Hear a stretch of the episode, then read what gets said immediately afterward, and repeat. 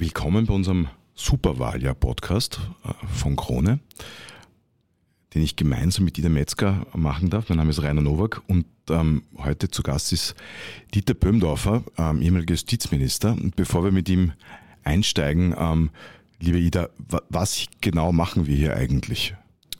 Ja, wir zwei haben uns entschlossen, weil ja dieses Jahr ein besonderes Jahr ist und quasi es wahnsinnig viele Wahlen gibt. Es gibt, äh, wir wählen zwei neue Bürgermeister in Innsbruck und in Salzburg. Wir wollen Nationalratswahl, EU-Wahl und zwei Landtagswahlen, dass wir eben einen Podcast machen, der ungefähr dann wahrscheinlich ein Jahr dauern wird, der Superwahljahr heißt und wir mit Persönlichkeiten aus der Politik, die in der Politik sind oder in der Politik waren oder Politik nahe sind, Interviews machen werden. Und wir werden sogar vielleicht das ein oder andere Mal das Ausland streifen.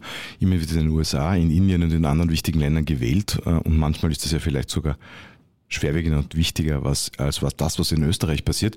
Ähm, und heute werden wir mit ähm, Dieter Böhmdorfer ähm, sprechen über die Justizpolitik in Österreich und natürlich über auch das aktuelle Vorkommnis oder das aktuelle Causa Prima, wie wir früher gesagt hätten, Sebastian Kurz wurde verurteilt, ähm, von äh, drei Anklagepunkten in zwei freigesprochen, in einem verurteilt. Und das ähm, hat für einigermaßen Aufregung gesorgt. Das ähm, Urteil kam so, wie es war, relativ überraschend, nämlich in, dem einen, äh, in der einen Verurteilung. Und ich wollte Sie jetzt fragen, haben Sie damit gerechnet? Ist es ein normaler Vorgang und wird nur von uns Medien so aufgebauscht und hysterisch begleitet? Oder ist das wirklich ein besonderes Urteil? Ja, zunächst einmal schönen guten Tag äh, von mir. Also damit gerechnet kann man nicht sagen. Ich war natürlich gespannt, wie dieses Urteil ausfallen wird. Es war aber erkennbar, dass es zwei Parteien gibt, äh, die hier auf das Urteil warten, und zwar politisch zwei Parteien. Und das war das eigentlich Spannende und vielleicht auch Beklemmende an diesem Urteil, dass man erwarten musste, dass wie auch immer es ausfällt, eine Hälfte einen Jubelschrei ausstößt und die andere das Gegenteil. Und so ist es dann auch gekommen. Sie meinen mit den beiden Seiten, das eine waren die Anhänger ähm, der österreichischen Volkspartei und vor allem die von Sebastian Kurz und das andere waren quasi seine ja, Gegner. Genau so. Also das ist die politische Tangente in diesem Verfahren, die ich persönlich als Anwalt und Bürger dieses Landes in Bezug auf die Justiz bzw. ein Gerichtsurteil insbesondere sehr bedauere.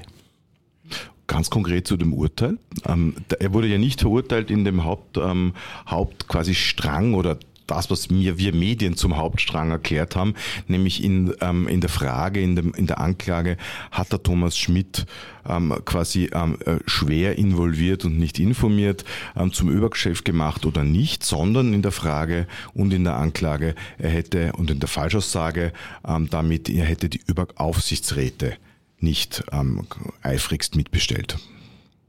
Ja, er hat äh, zugegeben, dass er eingebunden war, so habe ich das äh, verstanden in der Berichterstattung, hat aber dann nach Auffassung des Richters die Details, inwieweit er mitgesprochen oder mitgewirkt hat, zu wenig geschildert. Und das ist äh, gleichzeitig ein, das große Problem äh, bei dieser Entscheidung, weil nach Auffassung des äh, Herrn Kurz und ich glaube auch äh, seines Verteidigers beziehungsweise insbesondere seines Verteidigers gibt es einen wesentlichen Unterschied zwischen der äh, Aussageverpflichtung im Ausschuss und äh, vor Gericht. Vor Gericht muss man ausdrücklich laut der Strafpro äh, Strafprozessordnung äh, wahrheitsgemäß und vollständig aussagen, während im Gesetz, äh, das die Aussagepflicht im Ausschuss äh, regelt, nur wahrheitsgemäß drinsteht. Und da muss ich nicht unbedingt so die Auffassung des äh, Dr. Dietrich, seines Verteidigers, muss ich nicht unbedingt auch aus eigenem Details erzählen. Das ist ein ganz wesentlicher Unterschied, der erstmals in Österreich so äh, am Prüfstand äh, steht und ich glaube, da hat er gar nicht so schlechte Karten. Aber die Gretchenfrage ist dann eigentlich, wenn man etwas verheimlicht, weil das ist ja sozusagen der Vorwurf des Richters, ob man dann gleichzeitig auch lügt. Also quasi, wenn ich was weglasse, lüge ich dann auch ja, gleichzeitig. Ja, das ist ja genau von mir jetzt beschrieben worden. Ich muss auf Fragen antworten im Ausschuss, aber ich muss nicht Details aus eigenem erzählen, um die Vollständigkeit herzustellen. Denn die Vollständigkeit ist ein relativer Begriff. Im Strafverfahren äh, begrenzt der Strafantrag oder die Anklage den Sachverhalt, der ermittelt wird. Im Ausschuss wird die politische Verantwortung äh, geprüft. Und die politische Verantwortung ist für jede der fragenden Parteien, das sind von mir aus bis zu fünf, anders. relativ anders. Es fragt der eine Abgeordnete der einen Partei und will Details nicht wissen, kann jetzt der andere eine Strafanzeige, der was anderes gefragt hätte oder überhaupt nicht fragt, erstatten, weil er Details nicht genannt hat. Oder wenn ein zweiter Abgeordneter der nächsten Partei sich einschaltet, müssen, hier Details von diesem Abgeordneten, die der gern äh, gewusst hätte, gesagt werden und so weiter. Also damit ist ungefähr diese riesige Problematik äh, beschrieben, die der Strafrichter weggewischt hat, so wie ich es gehört habe, mit der Begründung, es gilt in beiden Gremien dieselbe Aussageverpflichtung. Als Jurist sehe ich das schon etwas differenzierter. Waren Sie überhaupt überrascht, dass quasi das, das, das die, der Punkt wird? Weil ähm, genauso gut hätte man natürlich also viele Beobachter haben gesagt, dass zwischen Freispruch und Verurteilung in der Frage Thomas Schmidt, ähm, ja, das sind Nuancen dazwischen und kein großer, keine große Glaubensfrage. Nicht nur Nuancen, das sind auch sehr schwierige Rechtsprobleme. Äh, bei äh, Thomas Schmidt äh, gibt es ja den Grundzeugenstatus oder noch nicht, den hätte er gerne und den hat er sich durch seine Aussage erwirtschaften können oder willen sich erwirtschaften. Also die Probleme in diesem Verfahren sind äh, sehr groß, auch was äh, die Rechtsfragen anbelangt. Mhm. Ida, ähm, äh, Ida Metzger war vor Ort, ähm, mhm. war, war vor Gericht, hat sich das ähm, genauesten angegeben, äh, angehört und auch beobachtet. Ähm, wir haben danach kurz gesprochen und da war die Aussage relativ klar, dass der Auftritt Thomas Schmidts tatsächlich ähm, überraschend quasi ähm, objektiv gewirkt hat im Sinne von ähm, differenzierend und, und, und anders, als man es eigentlich bisher gewohnt war. Ja, er war wirklich sehr differenziert. Er hat sogar, muss man sagen, unter Anführungszeichen in dem einen oder anderen Punkt vielleicht, also verteidigt ist jetzt vielleicht übertrieben, aber er hat erklärt, das ist eh klar, dass ein Bundeskanzler das so machen soll. Also er war jetzt nicht, man hat nicht das Gefühl gehabt, dass er jetzt irgendwie von Rachegefühlen etc. getrieben war, sondern er hat auch teilweise eben erklärt, wie ein Bundeskanzler zu handeln hat und das, da hat er manches Mal den Sebastian Kurz sogar ein bisschen eben verteidigt, dass er gesagt hat, naja, der musste das damals so machen, weil er war der Kanzler. Was man sich ja wundert, dass Sebastian Kurz, und das würde mich interessieren, wie Sie das sehen, jeder sagt irgendwie, warum hat er sich eigentlich damals nicht hingesetzt und hat gesagt, ja, ich bin der Bundeskanzler von Österreich und es geht um die Staatsbeteiligungen. Natürlich entscheide ich damit. Wäre das gescheiter gewesen? Ja, zunächst einmal was Prinzipielles. Aus meiner Erfahrung. Nicht jeder, der einen guten Eindruck äh, macht, sagt die Wahrheit.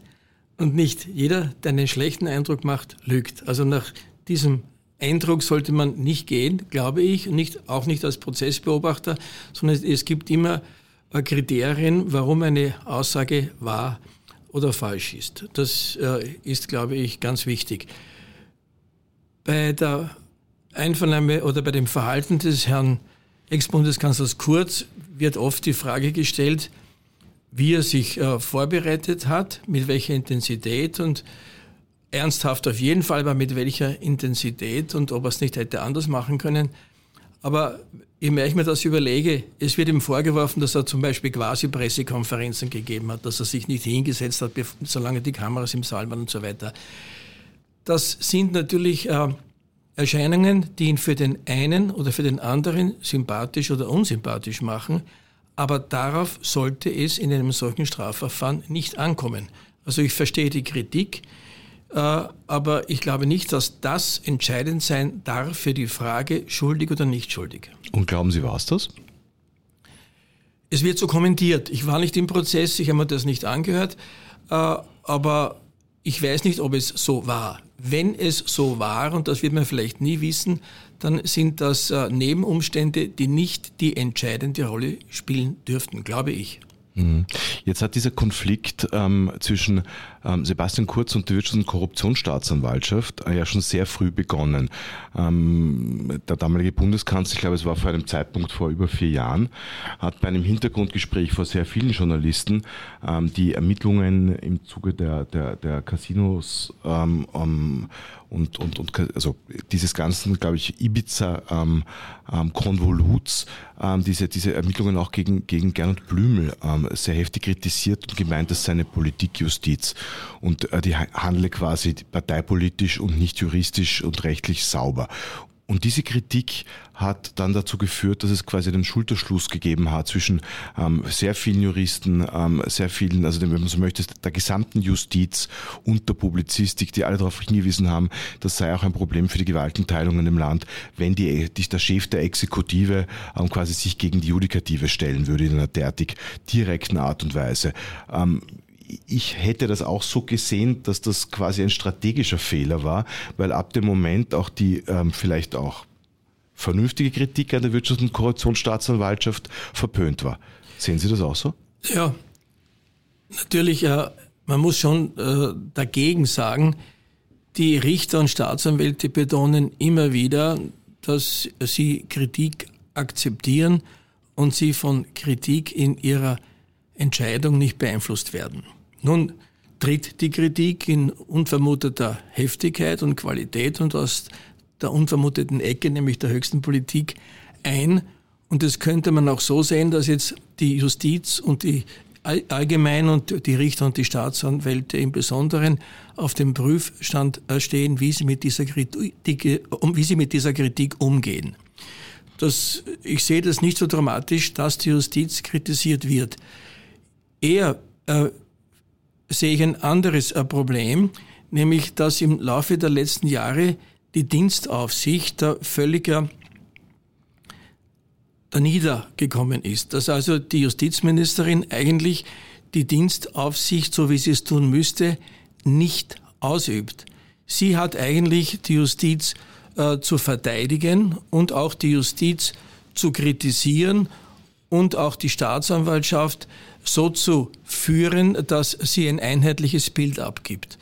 Und äh, das ist eigentlich als Antwort nicht äh, geschehen, sondern es wird immer nur gesagt, ja, die Staatsanwälte sollen in Ruhe arbeiten. Das ist für eine Leitung einer Staatsanwaltschaft, für die Dienst- und Fachaufsicht eigentlich zu wenig. Also Zusammenfassend aus meiner Sicht, die Kritik sollte sich eher gegen die Ministerin richten, weil dort ihre Dienstpflicht angesiedelt ist, hier Ordnung zu schaffen und nicht gegen Einzelpersonen. Da sehe ich den größeren Fehler.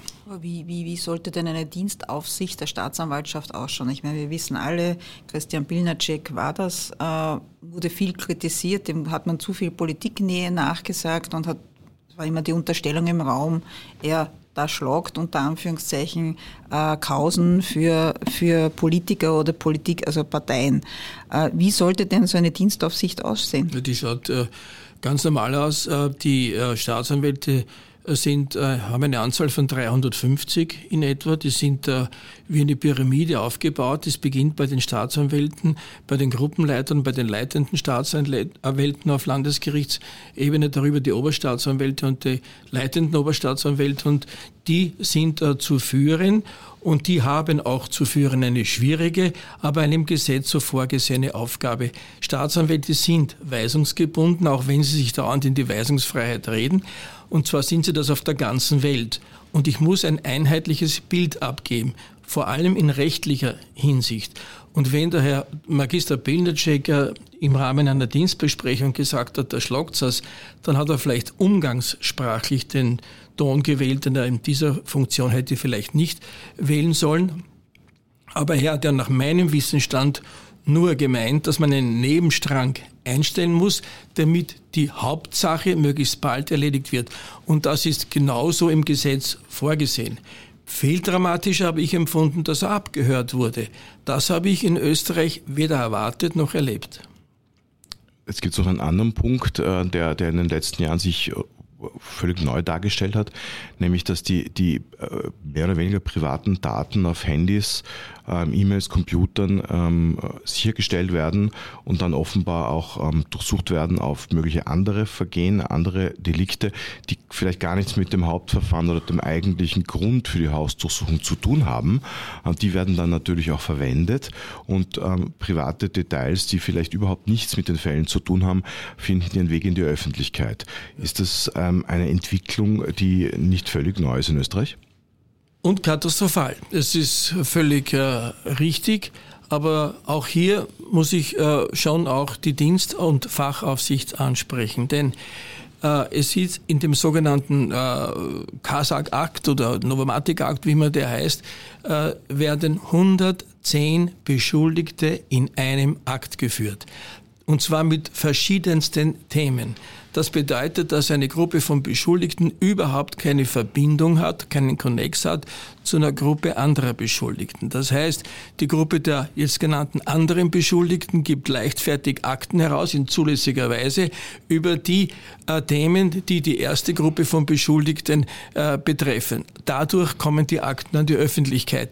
Das ist leider legal, aber hat seinen Ursprung in der mangelnden Dienstaufsicht, weil das wäre genau die Aufgabe äh, der Justizministerin, hier zu verfügen, dass die Akten oder zu veranlassen, dass die Akten getrennt geführt werden und die notwendige Geheimhaltung im Interesse des Persönlichkeitsschutzes der einzelnen Betroffenen gewahrt bleibt. Also was Sie eigentlich sagen, ist, dass diese Idee, das alles in einem Akt zu haben, eigentlich bewusst angewandt worden ist von der Wirtschafts- und Korruptionsstaatsanwaltschaft, damit alle Details in der Öffentlichkeit landen. Ich sage es nicht, dass es äh, bewusst so gemacht wurde es äh, wird im Bewusstsein so gemacht, dass das die Konsequenz ist. Ob die Intention, die Absicht dahinter so äh, aufgebaut ist, das weiß ich nicht. Aber gibt es nicht noch ein zweites Problem und das hat zwar jetzt nicht mit Staatsanwälte äh, zu tun, sondern mit dem Verfassungsgerichtshof, der äh, ein Urteil gesprochen hat, nämlich also oder verfügt hat, dass alles, was abstrakt relevant ist, in den U-Ausschuss muss, auch von den Chats, beginnend, das hat begonnen beim Ibiza-Video, da hätten sie ja angeblich nur neun, zehn Minuten bekommen, weil die waren strafrechtlich relevant. Und die Abgeordneten sind zum Verfassungsgerichtshof gegangen und haben gesagt, wir müssen die politische Verantwortung klären, wir brauchen das ganze Video. Ja. Was natürlich die Büchse der Pandora, könnte man sagen, geöffnet hat, weil natürlich jetzt auch alle Chats, die irgendwie abstrakt relevant sind, in den Urschuss geliefert werden und dann dort öffentlich werden. Ja, furchtbar, wieder furchtbar. Also wir leben in einer Phase, wo die Medien zunehmend die Themenführung in diesen äh, vielfach die Persönlichkeitsrechte verletzenden äh, Verfahren übernehmen. Also die Medien sagen manchmal, sie sind die vierte Staatsgewalt. Ich sage das ein bisschen härter, sie sind mittlerweile die erste. Weil diese Judikatur des Verfassungsgerichtshofes sehe ich als eine Verbeugung gegenüber den äh, Medien.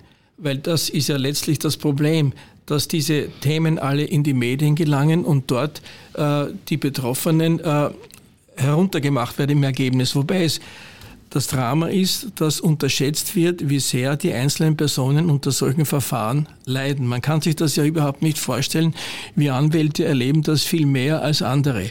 Die Journalisten berufen sich auf ihre Berichtspflicht, die Verfassungsrichter berufen sich auf die Verfassung und ihre Interpretation und wir haben dann die äh, Leute in den Kanzleien sitzen und müssen ihnen erklären, dass das alle leider, alles leider rechtens ist. Wenn sie jetzt also bis zur äh, Vernichtung und manchmal auch Selbstvernichtung äh, in den Dreck gezerrt äh, werden. Das alles im Interesse einer Berichtspflicht, die ich, wenn ich sozusagen das etwas härter kritisieren darf, als überschießend sehe. Vielleicht ein kleiner Themenwechsel, was mich vorher noch interessiert hat, bevor die Aufnahme begonnen hat. Sie haben ja schon sehr viele Prominente auch verteidigt. Ist es eigentlich schwieriger als Anwalt einen Prominenten wie Sebastian Kurz, der es gewohnt war, einen ganzen Staat quasi zu leiten, eine Republik, äh, den dann zu verteidigen und ihm dann quasi Tipps zu geben, wie er sich vor Gericht verhalten soll und er aber glaubt, ich kann es besser?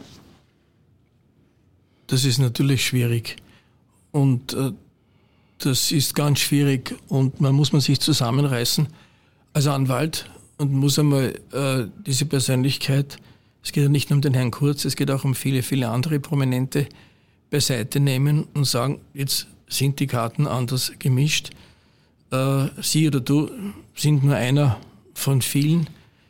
Äh, der Strafrichter ist der mächtigste in dem ganzen Getriebe und der Staatsanwalt vorher. Und da muss man sich ähm, anders verhalten. Äh, das ist natürlich äh, auch dann die Grundlage dafür, dass dann Vorwürfe seitens mancher Verteidiger kommen, da gibt es einen Amtsmissbrauch und da gibt es ständig äh, Rechtsverletzungen, da müssen wir ständig Rechtsmittel ergreifen. Letztlich gilt ein Prinzip, die, Stra äh, die Staatsanwälte und die Strafrichter sind mächtiger. Und diesen Machtstrukturen muss man sich leider auch als Person anpassen, um erfolgreich zu verteidigen. Das ist nicht äh, angenehm, das sagen zu müssen, aber im Ermittlungsverfahren gibt es äh, keine, äh, kein Gegenüber auf Augenhöhe. Der Staatsanwalt kann jederzeit äh, fahren lassen, durch Gerichtsbeschlüsse natürlich, Hausdurchsuchungen, Abhörmaßnahmen, äh, Beschlagnahmen, Untersuchungshaft und in diesem Dschungel der Gefahren muss man sich äh, richtig bewegen und da hat ein sich ausleben, so wie man es bisher gewohnt hat, eigentlich keinen Platz.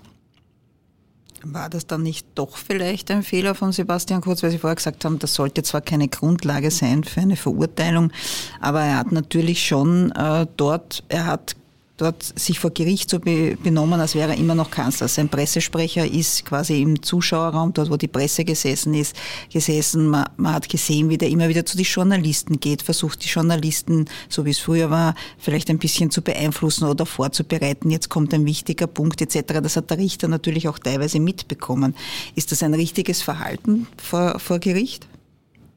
Ich möchte das bitte bewusst nicht werten. Ich war nicht dabei, ich bin nicht in seinem Verteidigerteam, ich kann es als Außenstehender sagen. Ich habe nur auf das allgemeine Problem hingewiesen.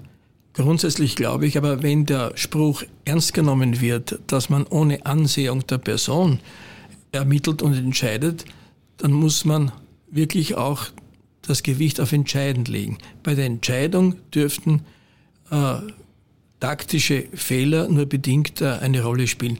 Man lebt, man kommt vielleicht besser durch, wenn man bestmöglich äh, verteidigt ist, aber es soll nicht nur darauf ankommen. Das sage ich ganz ehrlich, weil die ideale Verteidigung weiß man erst nachträglich. Und wie man jetzt auch sieht, kommt der äh, kommt jeder daher und sagt, er ist Experte, weil er drei Verfahren beobachtet oder vielleicht einmal selbst eins gehabt hat und entscheidet dann, ob der Herr Kurz sich gut oder schlecht verteidigt hat. Das geht mir offen gestanden zu weit und ist mir auch zu simpel.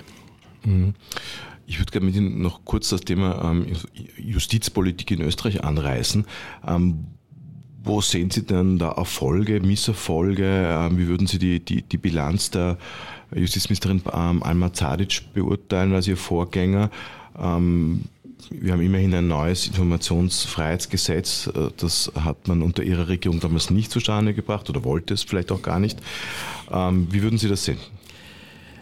Äh, ich würde gern hier eine wirklich äh,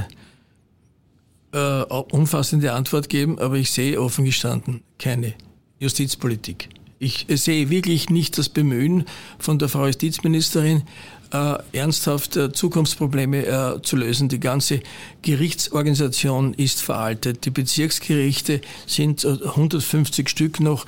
Wir haben damals 50 zusammengelegt, 150 übers Land verteilt. Die Instanzenzüge haben nicht mehr die richtige Funktion. In erster Instanz entscheidet der Richter über den Sachverhalt. In zweiter und dritter Instanz entscheiden dann Senate von drei und fünf Richtern in Zivilsachen über die Rechtsfrage. Es, ist, es hat sich alles äh, äh, überlebt eigentlich und es gehörte alles äh, reformiert und es wird nichts angegriffen. Jetzt hat zum Beispiel der Verfassungsgerichtshof entschieden, dass in Zukunft Handybeschlagnahmen nur mit Gerichtsbeschluss durchgeführt werden dürfen. Die Frist äh, läuft äh, zu Ende dieses Jahres für die Neuregelung aus. Es gibt keinen Ansatz einer Neuregelung. Ab Mai haben äh, wir Wahlkampf und es wird nicht so leicht sein, einen Konsens herbeizuführen. Also nicht einmal dann, wenn es wirklich dringend ist und äh, angepackt werden müsste, sieht man eine Aktivität. Äh, ich würde gern sagen, dass die Justizpolitik schlecht oder gut ist. Ich kann nur sagen, ich erkenne keine. Was sind die größten, die größten Brocken, die zu tun werden, jetzt abgesehen von der, von der, von der, der Ihnen genannten ähm, Strukturreform mit den Bezirksgerichten? Ähm, einer der Dinge, die immer am, am Tisch lagen, war das Familienrecht zu modernisieren? Ja, das Familienrecht ist immer Thema. Das äh, auch deshalb, weil es äh, unlösbare äh, Probleme gibt. Äh, also das ist aber eher etwas, was äh, die zuständige Fachabteilung, dort sind ja die Spezialisten, die die Probleme alle kennen, gemeinsam mit dem Psychologen und so weiter, äh, klären müssen. Das ist äh, schon auch im Justizressort angesiedelt, aber es ist sozusagen kein Zukunftsthema, das ist ein Dauerbrenner im Justizministerium, nicht? Aber die großen Fragen sind wahrscheinlich die Fragen der künstlichen Intelligenz und wie die Justiz damit umgehen wird in Zukunft. Aber da gibt es nicht einmal noch eine Diskussion, eine ernsthafte darüber. Und äh, da kann man eigentlich wirklich auch nur sagen, es wäre schön, wenn man endlich beginnen würde, sich diese Fragen alle zu stellen, aber sie werden derzeit nicht gestellt. Ein großes Thema ist aber auch noch die Verfahrensdauer. Also wenn man jetzt an ja. Sebastian Kurz denkt, nehmen wir das einmal als sehr einfaches Beispiel. Die, falsch, die angebliche oder mutmaßliche Falschaussage äh, war im Juni 2020. Jetzt haben wir 2024 und bis der rechtskräftige Urteilsspruch ist, wird es wahrscheinlich noch einmal neun, zehn Monate brauchen.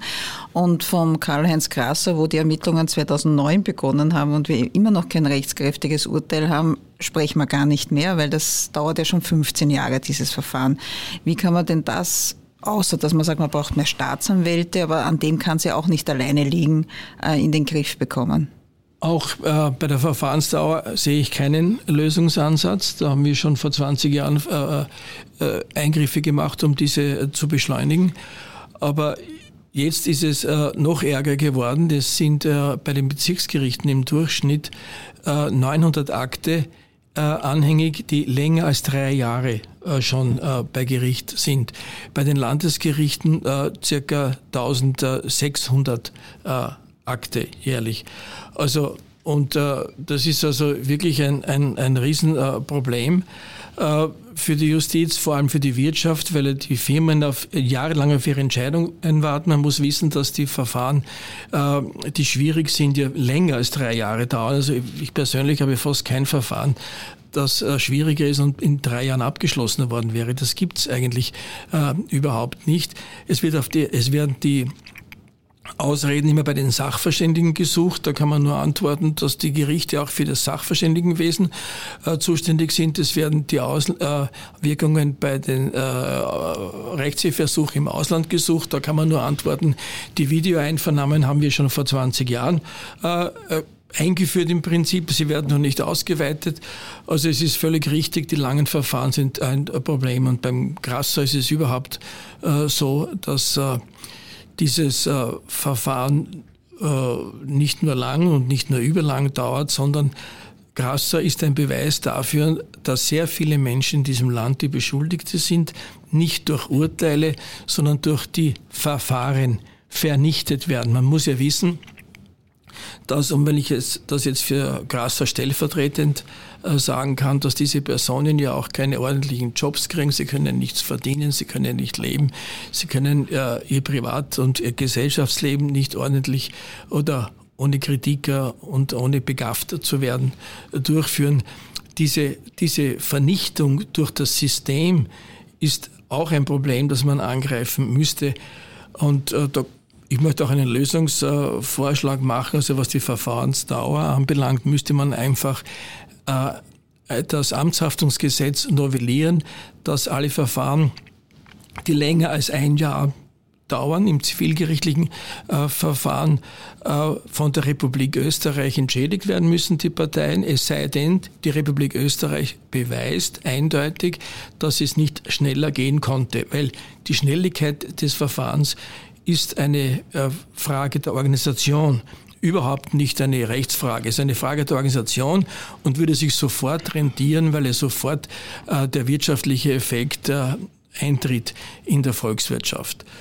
Und äh, das Verfahren beim Grasser hätte man nur dadurch beschleunigen können, das hat man eigentlich schon vor 20 Jahren so festgelegt und programmiert, dass Teilanklagen erhoben werden. Dass sobald ein Thema anklagereif ist, man eine Teilanklage erhebt und dann sich die Verfolgung des restlichen Themas vorbehält. Ist auch nicht geschehen. Man hat, glaube ich, 17 Angeklagte im Schwurgerichtssaal zusammengepfercht und äh, dort unter teilweise problematischen Umständen verhandelt. Das muss nicht sein. Das ist einfach in Kauf genommen, unverständlich und Österreich ist nicht würdig. Mhm. Ähm, ich würde gerne noch kurz gegen Schluss mit Ihnen über die ähm, Parteipolitik reden, wenn man so möchte, über Ihre ähm, Partei, die Freiheitliche Partei, ähm, die, ja, die ja in Umfragen schon äh, das ein oder andere Mal in sehr großer guter Position lag, unter äh, Heinz-Christian Strache unter anderem, ähm, oder auf Platz zwei. Ähm, und dennoch hat es noch nie so eine Situation gegeben, dass eigentlich es keine Partei gibt, die mit der FPÖ und der Herbert Kickl koalieren will. Also alle Parteien aus heutiger Sicht schließen das aus. Das ist eigentlich eine einzigartige Situation. Ähm, ist das sinnvoll? Wäre es nicht viel sinnvoller, ähm, den, den Stil, äh, die Tonalität, die Radikalität äh, rauszunehmen und äh, stattdessen konstruktiv versuchen, in eine Regierung zu kommen? Es ist für die breite Öffentlichkeit nicht wichtig, aber ich möchte es trotzdem sagen. Ich war nie Mitglied der Freiheitlichen Partei. Ich äh, habe, na, ich habe natürlich sozusagen im Auge zu haben, dass ich über das Vertrauen dieser Partei in die Regierung gekommen bin und das verpflichtet mich und äh, ich bekenne mich zu dieser Verpflichtung auch äh, zu einer gewissen Loyalität. Loyalität. Das ist einmal äh, so. Dass man äh, mit Kickel äh, vorgibt, nicht koalieren zu wollen, das hat es mit Haider auch gegeben im Jahr 2000. Äh, leider hat er damals, leider aus seiner Sicht damals den Rückzieher gemacht und äh, dann von außen dauernd hineinregiert, was die ganze Regierungsmannschaft durcheinander gebracht hat, nachträglich gesagt. Und äh, dass man mit jemandem nicht äh, koalieren will, ist das gute Recht, glaube ich, das demokratische Recht. Nur ist mir die Diskussion in Bezug auf ihn manchmal äh, fast Hass, äh, zu Hass erfüllt. Ich, mir ist das also irgendwie unheimlich, die Art und Weise, äh, wie man ihn angreift und heruntermacht, aber möglicherweise ist das auch der Grund für den Zulauf, äh, den er hat. Äh, ich weiß nicht, wie das sein wird, aber ich halte es für ausgeschlossen, dass der Herr Bundespräsident das, was sich jetzt alle erhoffen, wahr macht, dass er dem äh, Obmann der stimmenstärksten Partei nicht einen Regierungsbildungsauftrag gibt. Wenn er dann natürlich scheitert, ist, das, äh, ist die demokratische Ordnung wieder da, okay, aber ihm gar nicht den Auftrag zu erteilen, weil er so unbeliebt ist, das, glaube ich, bringt äh, das öffentliche und demokratische Leben in Österreich, wenn es soweit kommt, sehr in Unordnung. Es gibt aber, soweit ich weiß, den Regierungsauftrag als Terminus technicus in der Verfassung gar nicht. Gibt es nicht, nein. Das gibt viel nicht in der Verfassung. Es gibt auch die Parteien ursprünglich in der Verfassung nicht. Die hat das Kreisge eingeführt, also als Bestandteil äh, der Verfassungsebene. Also das ist, glaube ich, schon ein Argument, aber ein widerlegbares oder erörterungswürdiges Gegenargument. Nein, aber könnte ja, man könnte ja das vorher so quasi in den Sortierungsgesprächen, die die Verfassung auch nicht kennt und die ein gewisser Thomas Kessel erfunden hat, aber wenn man ja. in diesen Gesprächen festhält, dass Herbert Kickl keine Mehrheit zustande bringen kann, ja dann äh, warum sollte er weiter damit beschäftigt sein? Also, völlig, völlig richtig, habe ich auch gesagt, ja. glaube ich. Ja? Also wenn er scheitert und äh, er würde scheitern, wenn diejenigen, die das jetzt propagieren, auch durchhalten, was ich nicht ganz glauben kann, aber vielleicht scheitert er damit, dann ist er eben gescheitert. Das ist völlig richtig. Also Sie glauben, die ÖVP wird dann am Ende doch noch umfallen? Nein, die äh, nicht umfallen. Die Verlockung mitzugestalten, die der Sinn jeder politischen Tätigkeit ist, könnte größer sein als die Einhaltung eines äh, politischen Versprechens, was ja auch nicht unbedingt zur Kultur in Österreich gehört. Die Wahrscheinlichkeit, dass die ähm, ÖVP mitregieren kann, ist aber auch ohne freiheitliche Partei durchaus gegeben. Ja, äh, wenn das demokratische Spiel der Kräfte das so ergibt, na, warum nicht wohl an? Ich habe damit, also wenn Sie mich persönlich fragen, überhaupt kein Problem. Ich finde das sogar für logisch richtig und notwendig. Gut, dann Herr Bundesminister, vielen Dank. Danke fürs Kommen.